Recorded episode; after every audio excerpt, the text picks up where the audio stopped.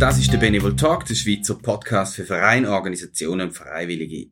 In deren Ausgabe reden wir über Mittelbeschaffung, weil Geld braucht ja jede Organisation, jeder Verein, jedes Projekt. Mein Name ist Mensch Bedin und meine Gesprächspartnerin ist Judith Stockfiss. Sie ist Gründerin und Leiterin vom Kulturbüro St. Gallen und sie weiß, wie man überzeugende Gesuche schreibt, damit man auch die gewünschten Mittel bekommt. Hoi Judith. Guten Morgen, Man. Du, Judith, kannst du mir bitte erklären, wie das perfekte Gesuch aussieht? Also das perfekte Gesuch gibt's leider nicht. Es gibt also nicht so eine Anleitung wie man ein Kochbuch und dann haben alle sicher die Gelder, die sie haben. Aber wichtig ist sicher, dass das Gesuch zum Projekt, wo man hat, passt. Dass es klar ist, übersichtlich, überzeugend und auf eine Art auch einzigartig. Mhm. Okay, das heisst, wir müssen jetzt wahrscheinlich das ein bisschen auseinandernehmen und ein bisschen auf Details eingehen. Genau. Aber zuerst einmal, ähm, gibt es denn überhaupt Geld, wo man kann abholen und wo ist denn das Geld? Wo, wo, muss, wo muss ich überhaupt mich herwenden? So? Also Gelder sind sicher um, zum Teil auch mehr als auch schon, zum Teil weniger. Ich würde sagen, in den Stiftungen hat es eher mehr Geld als auch schon und bei der öffentlichen Hand zum Teil je nach Politik weniger. Aber das Geld ist schon da. Also es gibt eigentlich drei, vier Säulen, oder, wo man kann Gelder holen kann. Das eine ist die öffentliche Hand, dann die Stiftungen, Firmen und Private, wo man die Möglichkeit hat, zum Gelder holen. Und nicht zu vergessen ist auch, es geht ja nicht immer nur um Geld. Nützen kann einem manchmal auch eine Dienstleistung oder eine Sachleistung, um ein Projekt können, zum Laufen Mm. zu bringen. Okay. Unterscheidet sich Gesuch, wenn wir jetzt sagen, bei diesen drei Bereichen? Oder können wir da davon ausgehen, dass wir jetzt, das, was wir jetzt besprechen, gilt ein bisschen für all die Bereiche? Ja, und ich stelle auch nicht das Gesuch nur für Geld oder nur für Sachleistungen. Ein Gesuch ist grundsätzlich ein Projektbeschreib und, und die Finanzierung ist dann über alle diese Säulen gemacht. In der Regel. Okay. Im gescheitsten Fall. Gut. Was tun denn Stiftungen oder eben die öffentliche Hand, Private auch überhaupt finanzieren? Stichwort Langzeitfinanzierungen oder Anschubfinanzierungen oder Investitionen. Auf was muss man abzielen? Auch das kann ich nicht so allgemein sagen. Es ist aber so, dass alle Geldgeber oder äh, überhaupt Förderer von Kultur und sozialen Projekten sich bewusst sind, dass es wichtig ist, dass auch sie klar kommunizieren, was sie unterstützen. Es gibt Stiftungen, wo längere Unterstützungen eingehen. Es gibt auch bei der öffentlichen Hand die Möglichkeit für längere Unterstützungen. Also über Jahre hinweg Leistungsverträge, Vereinbarungen zu machen. Man kann auch Anschubfinanzierungen haben, wo dann zum Beispiel über drei Jahre ist, wenn man ein Projekt hat, wo, wo schlussendlich nachher das Ziel ist, dass es selber sich trägt oder anders sich finanziert. Ähm, das Einfachste, finde ich, oder würde ich sagen, ist, zum einfach einmalig ein Projektbeiträge überzukommen. Mhm. Aber dann muss ich ja noch ein bisschen herausfinden, was Voraussetzungen sind, dass ich oder mein Projekt förderungswürdig ist und wer das ich halt zuerst muss angehen. Wie, wie stelle ich das an? Also auch da ist es so, dass die Geldgeber auf dem Internet auf ihren Seiten schreiben, was sie unterstützen. Also gerade jetzt bei zum Beispiel als Beispiel Stadt und Kanton St. Gallen oder auch Mikrokulturprozent, auch alle Stiftungen schreiben ganz klar die Kriterien, wo ein Projekt äh, muss erfüllen, damit sie Gelder oder sonst Mittel zur Verfügung stellen. Und das ist halt schon so, dass bei der Gesuchstellung, also bei der, beim Fundraising, ist sehr viel Arbeit dahinter, bevor es dann mal losgeht. Es ist aber auch so, dass wenn man dann mal die Hauptarbeit gemacht hat, wenn man sich mal ein bisschen auskennt, was macht die öffentliche Hand, was machen die Stiftungen und was ist beim Kulturprozent möglich, dann kann man das ja dann wiederholen beim nächsten Mhm. Projekt. Aber ich denke, das Fundraising für das allererste Projekt, das man hat, ist einfach grundsätzlich aufwendig, weil ich muss, es bleibt mir nichts anderes übrig, als auf diesen Seiten schauen, wer unterstützt was. Mhm. Und dann abgleichen mit dem eigenen Projekt und schauen, erfülle ich die Kriterien. Mhm. Und wenn ich die Kriterien erfülle, habe ich das Recht, um das Gesuch zu stellen und die Chancen stehen sicher auch nicht schlecht, um dann Gelder zu bekommen. Ja. Mhm. Sollen wir echt noch ganz kurz das Subsidiaritätsprinzip erklären, dass man weiß, wo man zuerst muss ansetzen muss? Das ist für nicht schlecht. Mhm. Also, ein wichtiger Teil natürlich bei der Ermöglichung, also bei der Finanzierung von einem Projekt ist die Finanzierung, also das Budget. Ich habe eine Aufwandseite und eine Finanzierungsseite und bei der Finanzierungsseite kommt dann das Subsidiaritätsprinzip ins Spiel. Mhm. Das ist, sich, kann man sich vorstellen wie eine Pyramide, vergleichbar mit der Essenspyramide, äh, wo, was ja, uns da ja. empfohlen wird, wie man sich ernähren soll. So gibt's das eigentlich auch bei der Gesuchsstellung. Ähm, zu Unterstunden sind die Eigenleistungen. Also ich komme keine Gelder über, weder von Stiftungen noch Mikrokulturprozent noch öffentlicher Hand, wenn ich nicht Eigenleistungen einbringe. Mhm. In der Regel sind das zum Beispiel Räume, die ich selber zur Verfügung stelle, wo ich kann oder viel auch Arbeit. Also ich habe Aufwand von einer bestimmten Projektarbeit und ich tue Teil als Eigenleistung sagen, da verzichte ich auf eine Entlöhnung. Mhm. Sprich auch so etwas wie meine IT-Infrastruktur, Kulturbereich vielleicht Instrument oder so. Okay. Genau, Sachen meistens, die ich schon selber habe und die ich nicht haben müssen für das Projekt noch mhm. kaufen. Okay. Genau. Dann als zweites, ähm, wenn man das bringt, hat man die Möglichkeit zum zu privaten, sagt man dem gehen. Da dazu gehören die Stiftungen, das Mikrokulturprozent, andere Firmen, äh, aber auch dritte Privatpersonen, Gönner zum Beispiel, können mhm. auch dort dazugehören. Genau, das ist eigentlich der, der zweite Schritt wo sich aufbaut. Und der dritte, der oberste, ist die öffentliche Hand. Und das Subsidiaritätsprinzip sagt, dass du das erste Mal in der Gemeinde, wo du das Projekt machst, musst das Gesuch stellen. Mhm. Und wenn die Gelder geben und du auch vielleicht eine Reichweite hast im Kanton, kannst du noch zum Kanton gehen. Mhm. Das oberste ist dann der Bund. Wenn du ein Projekt hast, das in verschiedenen Kantonen eine Wirkung hat oder auftritt, kannst du auch noch beim Bund äh, okay. holen, Gelder holen. Genau. Und es ist schon so, dass jetzt gerade die öffentliche Hand auch Wert darauf legt, dass eben das Projekt gemäß dem Subsidiaritätsprinzip abgestützt ist und finanziert und ermöglicht wird. Also, dass nicht einfach nur die öffentliche Hand zum Beispiel Gelder gibt.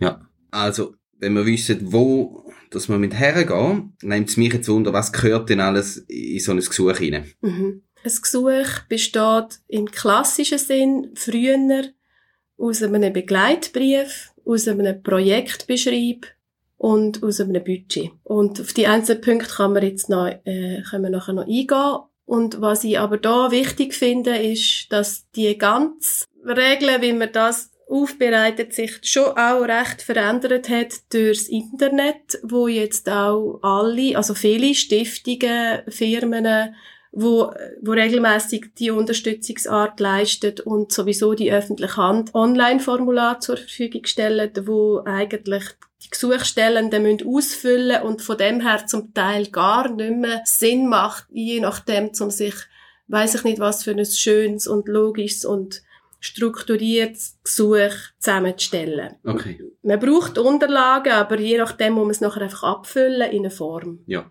Das heisst, vielleicht macht es Sinn, zum für sich eine Projektbeschreibung, Projektdokumentation haben, wo man alle Details drin hat, aber so, dass man es nachher kann zum Beispiel in unterschiedliche Formulare abfüllen. Genau. Mhm. Wir müssen flexibel sein, wenn wir Geld Ja, das ist so.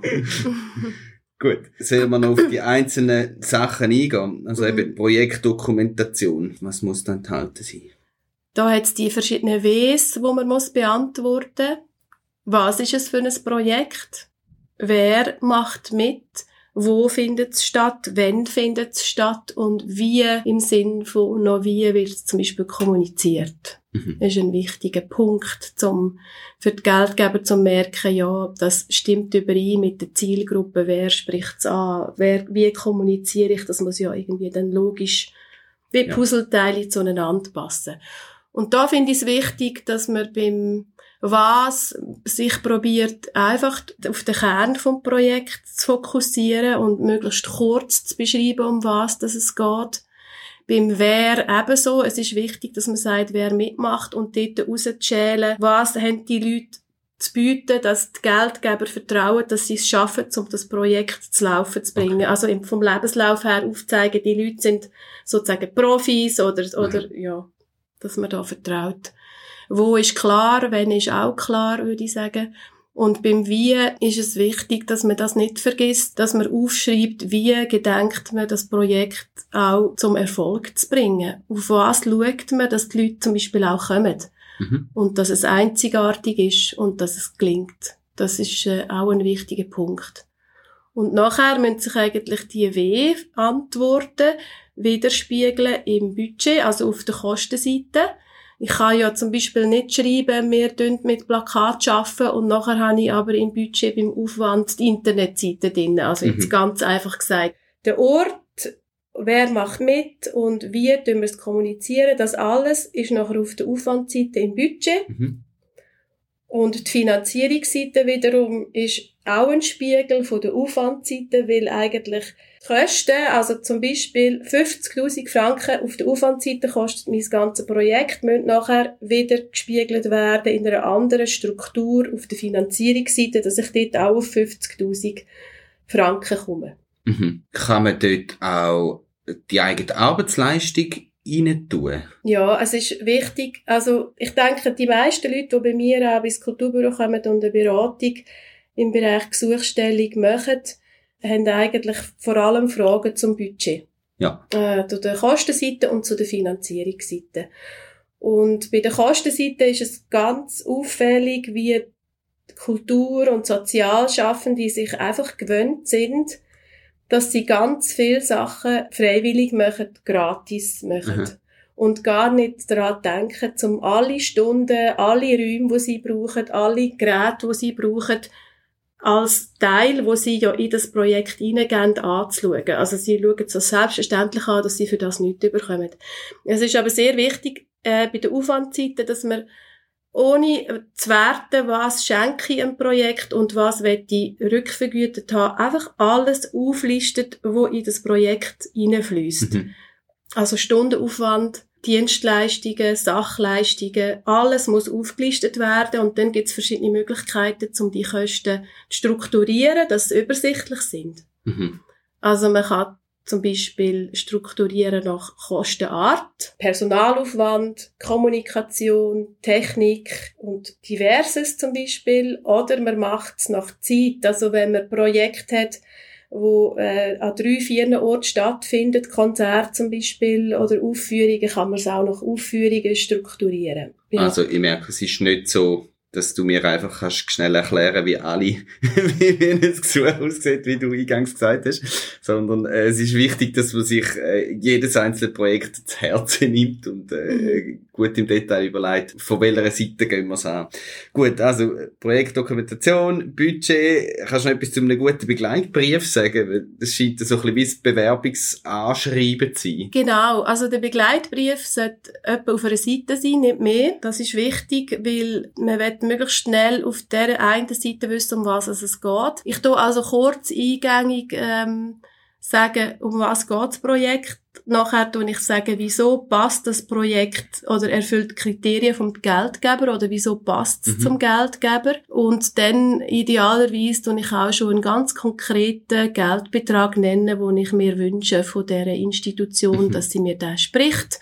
Und nachher tue ich mich noch bedanken fürs Gesuchprüfung und für eine Rückmeldung. Mhm. Und das ist es eigentlich schon gesehen. Okay.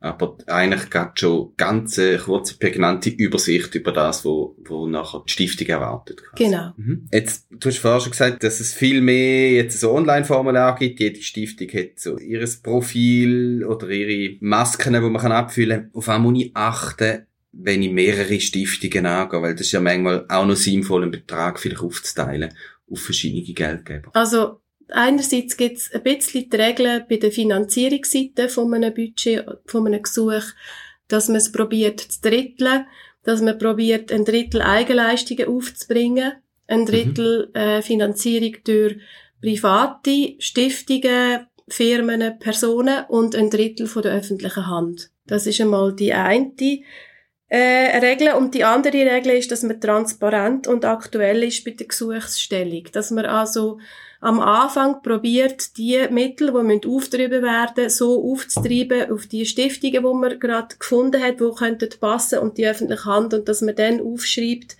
zum Beispiel, Jetzt, wenn man einmal zehn Briefe verschickt, zehn Gesuche, dass man bei allen aufschreibt, wie viel das man angefragt hat und dass es noch offen ist, die Rückmeldung. Mhm. Dann kommt man eine Rückmeldung über und muss aufgrund von dem vielleicht nochmal äh, Gelder holen. Mhm. Und dann tut man dort, wo man eine Absage hat, schreibt man das rein, abgesagt oder man nimmt sie raus und vor allem tut man aber reinschreiben, wenn eine Zusage da ist. Mhm. Das erhöht die Chance, dass man Gelder überkommt, wenn schon andere dabei sind und ah, Geld okay. geben. Es ist manchmal auch möglich, dass man schon weiss, aufgrund von anderen Jahren oder auf ganz besonders gute Beziehungen zu bestimmten Leuten, dass man gewisse Gelder schon überkommt, dann umso besser kann man das schon beim ersten Versand reinschreiben, zugesagt. Und so sehen die anderen Geldgeber eigentlich äh, mal, da gibt's noch andere, die denen vertrauen, die haben vielleicht schon zusammen geschafft, es ist schon mal etwas Gutes daraus entstanden aus dem Geld, das sie gegeben haben und sind dann motiviert, zum auch investieren. Ganz genau. Okay.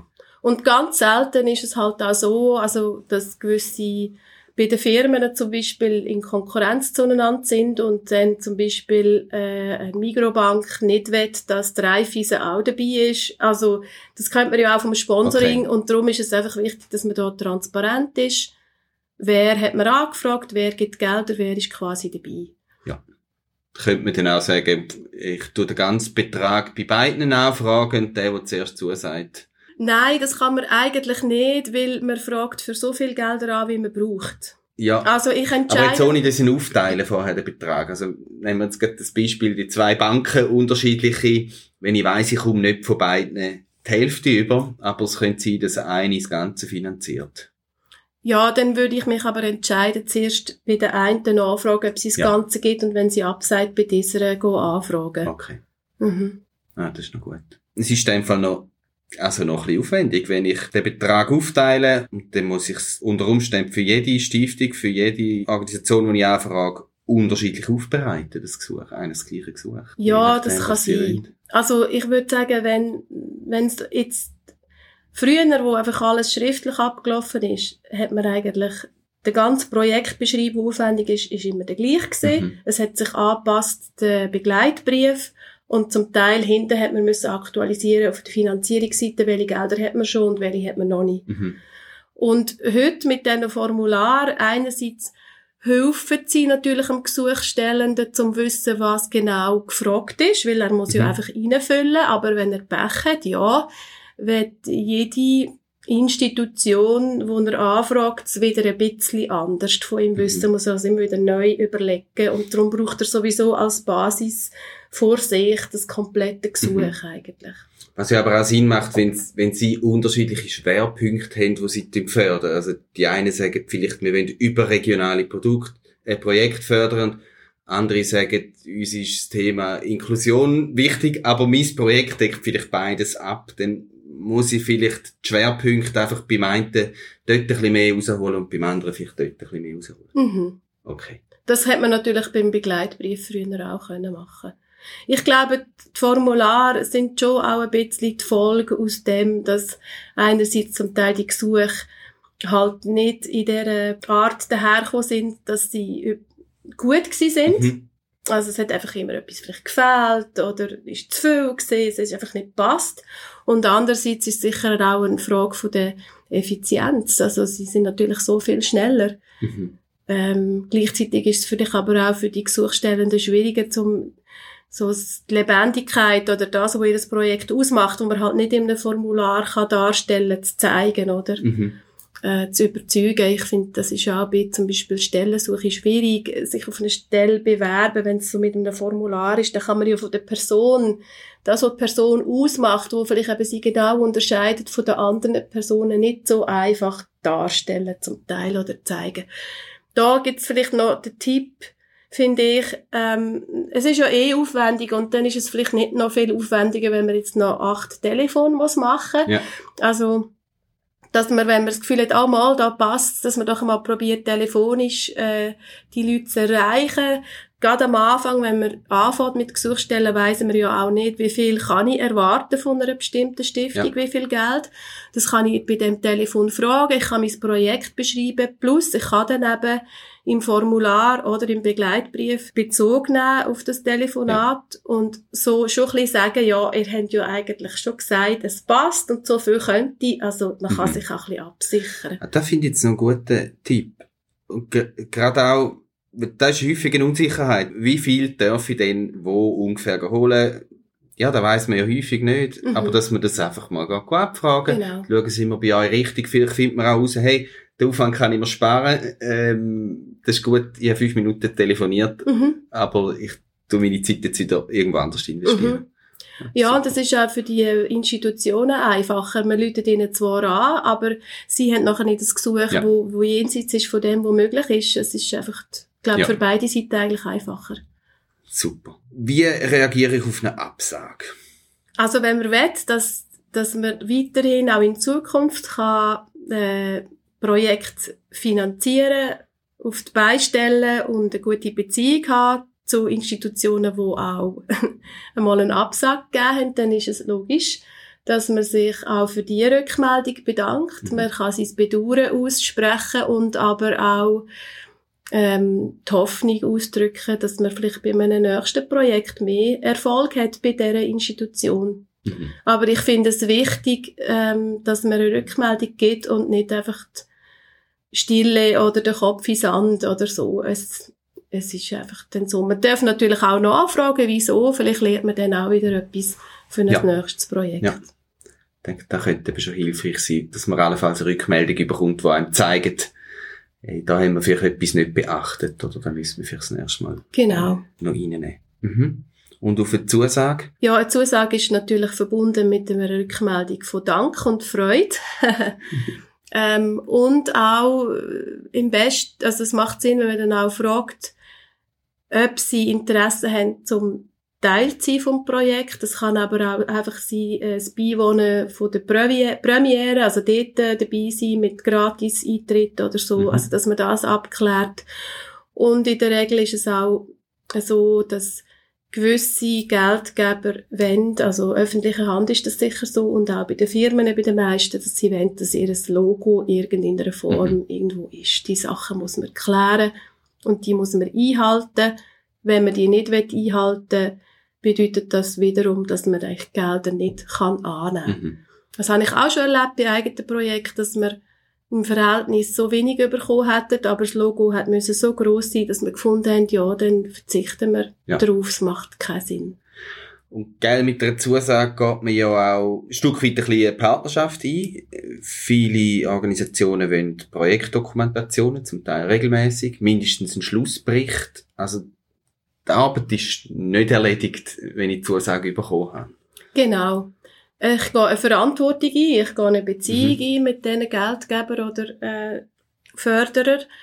Und da muss man auch schauen, was sie wollen. Die einen äh, das Geld auch sofort geben, die anderen tun es aufteilen. Sie geben am Anfang einen Teil, mhm. dann fürs Projekt, wenn es stattfindet, einen Teil und dann mit dem Schlussbericht kommt noch die letzte Tranche vom Geld. Das sind so Sachen, wo man muss klären, Medienbericht sammeln, dass man nachher für den Bericht kann zeigen, kann, wo ist es überall in den Medien gekommen. Und ich denke, es, es lohnt sich, sich bewusst zu sein, dass wenn man die Beziehung gut pflegt ähm, und auf die Forderungen professionell eingeht, dass man dann für die Zukunft sich alles einfach wahnsinnig erleichtert. Mhm. Wenn man einmal mit einem Projekt Geldgeber gefunden hat und in den Folgejahren ähnliche Projekte macht, ist einfach Chance ganz groß, dass man die Gelder wieder überkommt und mhm. dass es alles viel leichter läuft. Super, ich habe viel gelernt. Danke Judith für das Gespräch. Gerne. Schön, dass ich da sein Das war eine weitere Ausgabe vom Benevol Talk, einem Schweizer Podcast für Vereine, Organisationen und Freiwillige. Der Podcast wird moderiert von mir, Mensch Bedin, und ist eine Produktion aus dem Benevol Park. In den Show Notes wir wieder weiterführende Informationen zum besprochenen Thema verlinken. Merci fürs Zuhören und bis bald.